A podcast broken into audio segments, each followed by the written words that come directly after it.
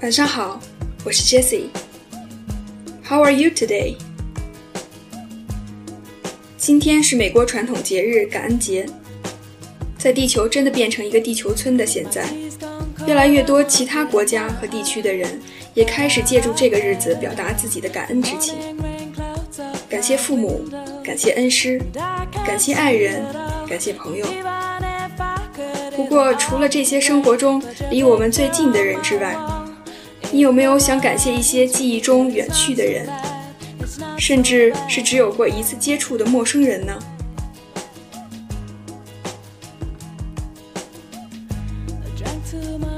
Today is Thanksgiving Day. Usually, we express our gratitude to our parents, teachers, lovers, and friends. We appreciate the things they did for us but do you ever want to thank somebody who exists in your life just for a short time and then lost contact with you? Or do you even want to thank a stranger who once gave you some help long time ago?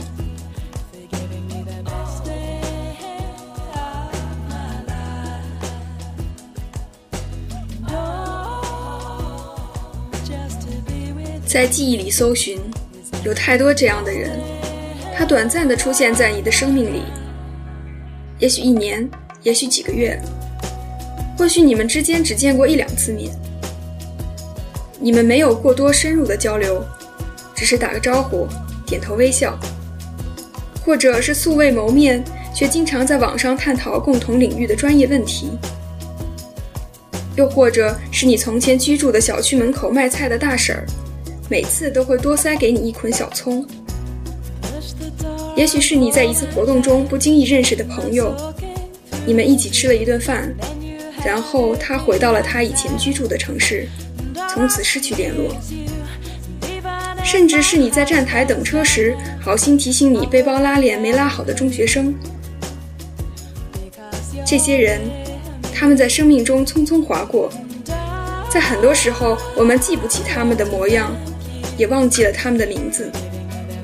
可是，在整理旧物或者不经意路过那些熟悉的旧址时，你会突然想起以前的那些时光和那时的自己。你会感谢那些曾经温暖过你的人，感谢那些曾经让你生活出现一缕阳光的时刻。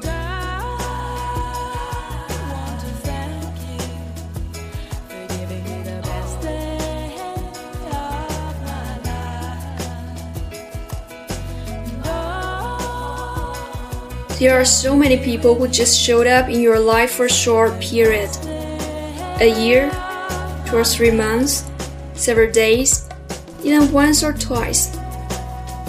Maybe there's not solid connection between you two. But when you find out some old stuff in your drawer or when you visit the old place where you used to live, those people just come up to your mind. You can even recall their smile, while you cannot remember their names. These people may give you support or give you encouragement to go through the tough time. Maybe there was just one sentence they had said, which can make you feel warm in that special winter.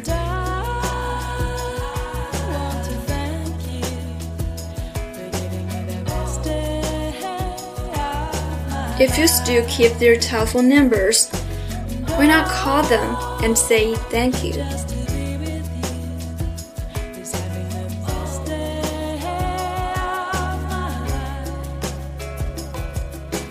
This is Jesse. Thank you for listening on Thanksgiving Day. Good night.